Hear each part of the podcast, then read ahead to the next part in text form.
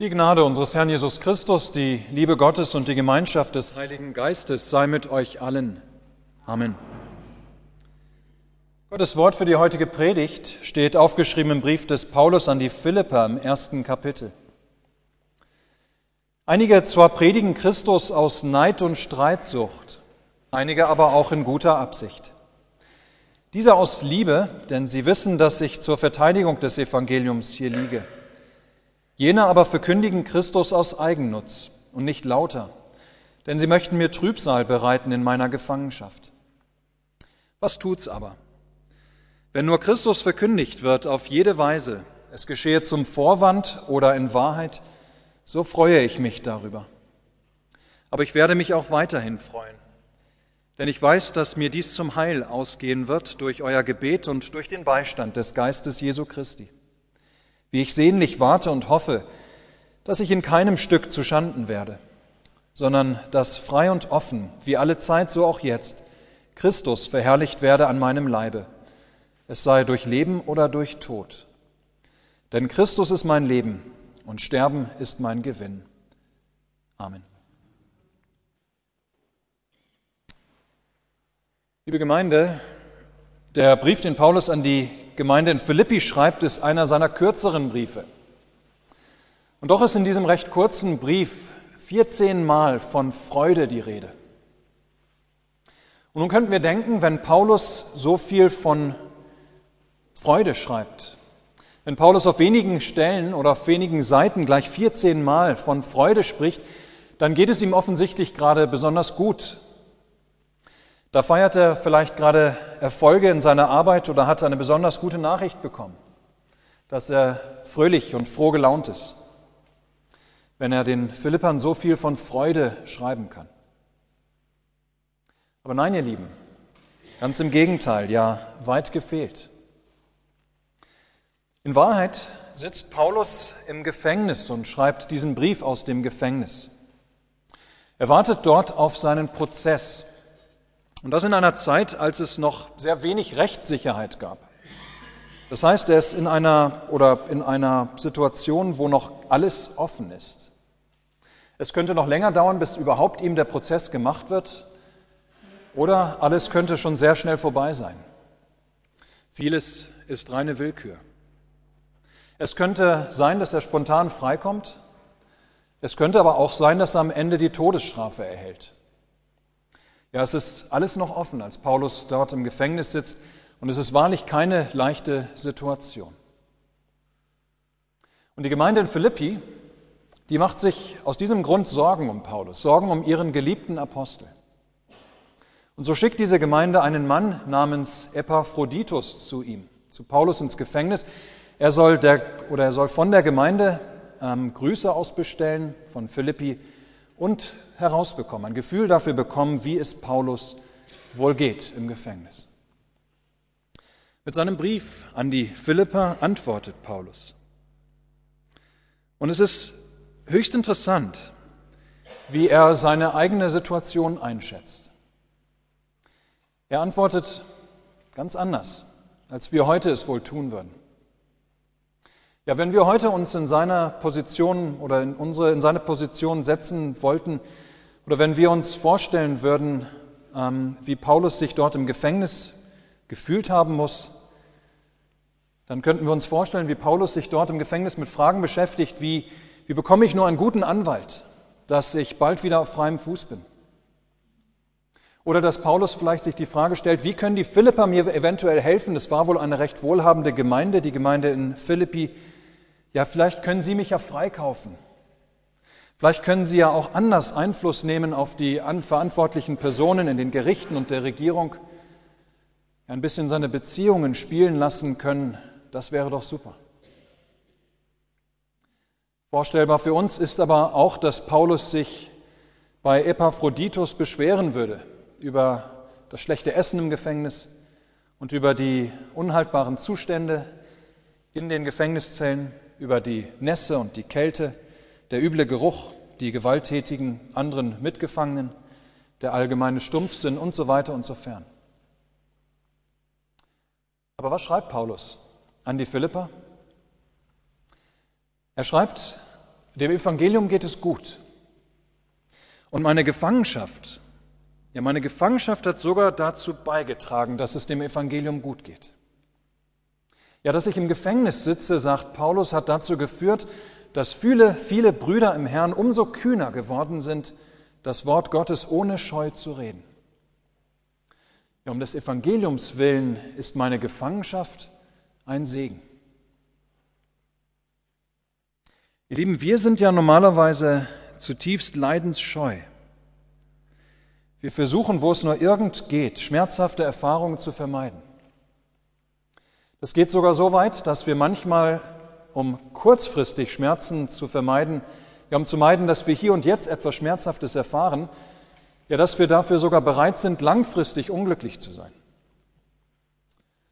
So vermeide ich vielleicht immer wieder ein bestimmtes Gespräch mit einem Mitmenschen, das eigentlich dringend nötig wäre, aber ich vermeide es, weil es schmerzhaft sein wird, dieses Gespräch. Und um diesen Schmerz jetzt nicht erleben zu müssen, vermeide ich es lieber. Ich riskiere dabei allerdings, dass mein Verhältnis zu diesem Mitmenschen langfristig gestört bleibt, weil die oder weil da Dinge zwischen mir und ihm sind, die eben nur in einem klärenden Gespräch aufgearbeitet werden können. Oder aber ich flüchte mich in eine Sucht die langfristig für mich nicht gut ist. Aber ich tue es, um den Schmerz jetzt, heute zu betäuben, damit ich nur jetzt gerade diesen Schmerz nicht erleben muss, den die Aufarbeitung eines tiefer liegenden Problems in meinem Leben bringen würde. Ja, ihr Lieben, so ticken wir, nicht wahr? Wir sind in aller Regel zutiefst leidensscheu. Wir wollen schmerzhafte Erfahrungen, wenn es nur irgend geht, vermeiden. So werden wir auch immer wieder versuchen, unseren Partner, unsere Freunde und unsere Kinder, soweit es an uns liegt, vor schmerzhaften Erfahrungen zu bewahren. Paulus führt uns nun vor Augen, dass schmerzhafte und leidvolle Erfahrungen manchmal eine besondere Gnade sein können, dass sie besonders zum Segen sein können dass schmerzhafte Erfahrungen deshalb auch Grund zur Freude sein können und nicht nur für Tränen. Nicht, dass man sie deshalb suchen sollte, die schmerzhaften Erfahrungen. Aber wo Gott sie auferlegt, können wir gewiss sein, dass er sie zum Segen gereichen lassen kann. Und so auch hier bei Paulus. Der Paulus hat am eigenen Leibe erfahren, als er im Gefängnis sitzt, dass wo Menschen mitbekommen haben, dass er bereit war, für das Evangelium sich einsperren zu lassen, sich foltern zu lassen, um Christi willen sich schlagen zu lassen und sogar bereit war, in den Tod zu gehen. Ja, Paulus hat erfahren dürfen, wie diese unterschiedlichen schmerzhaften Erfahrungen, die er durchlitten hat, zum Segen sind für die Ausbreitung des Evangeliums. Es hat Menschen aufhorchen lassen. Anderen hat es in ihrem Glauben oder andere hat es in ihrem Glauben gestärkt. Die Kirche wird oder die Christenheit wird diese Erfahrung des Paulus ähm, später so formulieren. Sie wird sagen, das Blut der Märtyrer ist der Same der Kirche. Das Blut der Märtyrer ist der Same der Kirche. Ja, wo die Kirche verfolgt wird, wo ihre Diener, wo ihre Gläubigen verfolgt werden, da wächst die Kirche besonders, lässt sich immer wieder feststellen.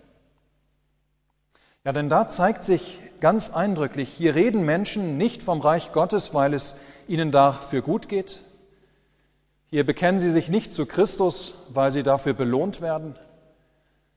Nein, sie sind bereit, selbst zu zahlen für diese Botschaft mit Repressalien oder gar ihrem Leben. Ja, weil das Schwere, was er gerade durchleidet, dem Evangelium dient, geht es Paulus gut, trotz seiner menschlich gesprochenen widerwärtigen Umstände. Und so kann er den Philippern von Freude schreiben, obgleich er hinter Gittern im Gefängnis sitzt und nicht weiß, ob und wann er überhaupt wieder freikommt. Ihr Lieben, können wir es uns vorstellen, es ihm gleich zu tun, dem Paulus wenn wir gefragt werden, wie geht es dir, dass wir antworten, mir geht es gut. Zwar bin ich alt oder krank oder gebrechlich oder umtrieben von Sorge oder voller Angst wegen der Zukunft, aber mir geht es gut. Denn Gottes Wort, sein Evangelium wird verkündigt. Mir geht es gut, denn ich selbst bin in einer Gemeinde, in der dieses Evangelium laut wird, Sonntag um Sonntag. Und Christus deshalb auch dieses Wort oder durch dieses Wort mit seinen Gaben gegenwärtig ist. Er mich und alle Gläubigen immer wieder aufs Neue ganz fest macht mit ihm. Ja, mir geht es gut, denn alle Zeit ruft Gott auf der ganzen Welt beständig, unaufhörlich durch sein heiliges Wort Menschen zum rettenden Glauben und in sein ewiges Reich. Dem Evangelium geht es gut, so antwortet Paulus im Philipperbrief, und das ist Grund zur Freude, trotz allem etwaigen Leide. Denn das Evangelium bedeutet letztlich Leben. Ein Leben, das stärker ist als alles Böse in der Welt. Das ist das eine. Paulus kommt dann noch auf etwas anderes zu sprechen. Etwas wiederum Erstaunliches. Ganz offensichtlich hat Paulus es im Gefängnis oder hat Paulus, ähm, das merkte im Gefängnis, hat er in der Gemeinde und unter den Mitarbeitern in der Kirche nicht nur Freunde, sondern auch Gegner. Und gerade diese nutzten die Situation, in die Paulus hier gekommen war, für sich aus. Sie nutzten zu ihrem eigenen Vorteil die Tatsache, dass Paulus im Gefängnis war. Vielleicht sah das so aus, dass sie jetzt endlich selbst sich profilieren konnten, dass sie sich nun ins Rampenlicht stellen konnten, wo doch sonst Paulus so viel Aufmerksamkeit auf sich gezogen hat. Ja, so haben diese Gegner sich vielleicht äh, oder so haben sie vielleicht jetzt endlich ihre Stunde kommen sehen, in der sie sich in den Vordergrund schieben konnten. Durch besondere Rhetorik vielleicht, durch nachdrückliche Betriebsamkeit, durch großen Eifer und so weiter. Was sagt Paulus über diese Mitarbeiter, die aus Eigensucht und aus Neid und Streitsucht die Situation des Paulus für sich ausnutzen? Paulus sagt, was tut's? Ja, egal. Hauptsache Christus wird verkündigt, auch wenn die Motive, auch wenn die Motive der Prediger und Mitarbeiter der Kirche nicht immer gut sind, nicht immer rein sind, egal. Wenn nur Christus verkündigt wird, schreibt Paulus auf jede Weise, es geschehe zum Vorwand oder in Wahrheit, so freue ich mich darüber. Ihr Lieben, dass wir dieses nur nicht falsch verstehen, Paulus ist nicht egal, was verkündigt wird in der Kirche. Mit diesem Argument können wir also nicht sagen, ganz gleich, was in einer Kirche oder von einem Pfarrer gepredigt wird, wenn dabei auch nur Christus verkündigt wird, ist alles gut. Nein, was verkündigt wird, ist Paulus ganz sicher nicht egal. Zu oft zeigt er an anderen Stellen in seinen Briefen, dass alle Verkündigung sich immer um die Wahrheit des Evangeliums von Jesus Christus drehen muss, um die Botschaft vom Kreuz, von unserer Lösung, allein um Christi willen allein aus Glauben, nicht aus Werken. Nein, da würde Paulus niemals einen Kompromiss machen. Aber bei den Motiven der Prediger und Mitarbeiter kann Paulus viel entspannter sein. Und wenn da welche sind, sagt er, die vielleicht mit großer Rhetorik vor die Menschen oder vor den Menschen glänzen wollen, was tut's? Egal. Wenn dabei nur Christus verkündigt wird, so freue ich mich darüber. Und wenn da welche sind, die diese Chance meines Gefängnisaufenthalts nutzen wollen, sich selbst ins Rampenlicht zu stellen, was tut's? Egal. Wenn dabei nur Christus verkündigt wird, so freue ich mich darüber. Ist doch wunderbar, nicht wahr, liebe Gemeinde? Diese schreibt der Apostel Paulus den Philippern zum Trost. Wenn nur Christus verkündigt wird, auf jede Weise, es geschehe zum Vorwand oder in Wahrheit, so freue ich mich darüber. Ja, in der Tat, das ist auch für uns ein großer Trost. Für uns, die wir auch heute noch die Gebrochenheit der Kirche diesseits der Ewigkeit immer wieder erleben und auch daran leiden. Gott baut, das ist der Trost, Gott baut auch mit stumpfen Werkzeugen seine Kirche. Gott baut auch mit Leuten seine Kirche, die zuallererst immer nur gerne an sich selbst denken und an ihre Ehre und ihr Ansehen. Ja, Gott baut seine Kirche auch mit Sündern. Damals wie heute. Ja, ihr Lieben, wir können hier von Paulus eine gewisse Gelassenheit lernen. Dass wir auch uns selbst nicht immer so furchtbar wichtig nehmen, wo wir Dienste in der Kirche übernehmen. Dass wir oder dass wir sehen, die Kirche ist tatsächlich und sie bleibt Gottes Werk. Und Gott gebraucht in ihr fehlerhafte Menschen. Gott gebraucht Sünder. Aber das macht sein Wort nicht weniger gültig. Das ändert nichts an der Wahrheit seines Evangeliums, dass Gott uns gnädig ist um Christi willen, dass er Sünder annimmt aufgrund des Leidens, Sterbens und Auferstehens Jesu Christi. Ja, das ist Gottes Evangelium, seine frohe Botschaft, für die er Verantwortung trägt. Es gibt ja diese wunderbare Erzählung von Papst Johannes dem 23. Wie er sich, so hat er selbst einmal erzählt, wie er sich nach seiner Wahl zum Papst große Sorge machte oder große Sorgen machte wegen der vielen Probleme seiner Kirche. Auch wegen der riesigen Verantwortung, die nun auf seinen Schultern lastete als Papst. Und da sei ihm eines Nachts Jesus erschienen, der zu ihm gesagt habe, Johannes, nimm dich nicht so wichtig ich bin doch auch noch da. Und ganz in diesem Sinne kann Paulus gelassen im Gefängnis warten auf das, was kommt. Auch wenn er nicht weiß, ob ihm nochmal Freiheit gegeben wird oder ihm die Hinrichtung droht. Jesus war doch noch da. Und ganz gelassen kann er deshalb auch sein gegenüber denjenigen, die sich versuchen, selbst zu profilieren und aus der Gefangenschaft des Paulus Profit zu schlagen. Jesus Christus war doch da als Herr der Kirche. Ja, Jesus Christus ist da. Er lebt in seiner Kirche und führt sie durch diese Zeit in sein ewiges Reich. Er lebt in seinem Wort, seinem Evangelium. Und wir und alle Gläubigen haben das Leben durch ihn. Ja, wo Jesus nur mit seinem lebenbringenden Evangelium unter uns ist, da brauchen wir uns um unser Leben nicht mehr über Gebühr zu sorgen. Dann kann nämlich auch eine Krankheit uns zum Segen gereichen. Dann kann selbst aus unlauteren Motiven eines Kirchenmitarbeiters dennoch Gutes entstehen. Dann kann das Gefängnis ein Ort der Freiheit sein. Dann kann sogar, so Paulus, Sterben uns zum Gewinn werden. Ja, Christus ist mein Leben, sagt Paulus, Sterben ist mein Gewinn. Wo dieser Jesus Christus ist, da gibt es nichts mehr zu verlieren. Und deshalb kann Paulus auch trotz seiner zurzeit widrigen Umstände, deshalb kann er so viel von Freude schreiben. Amen.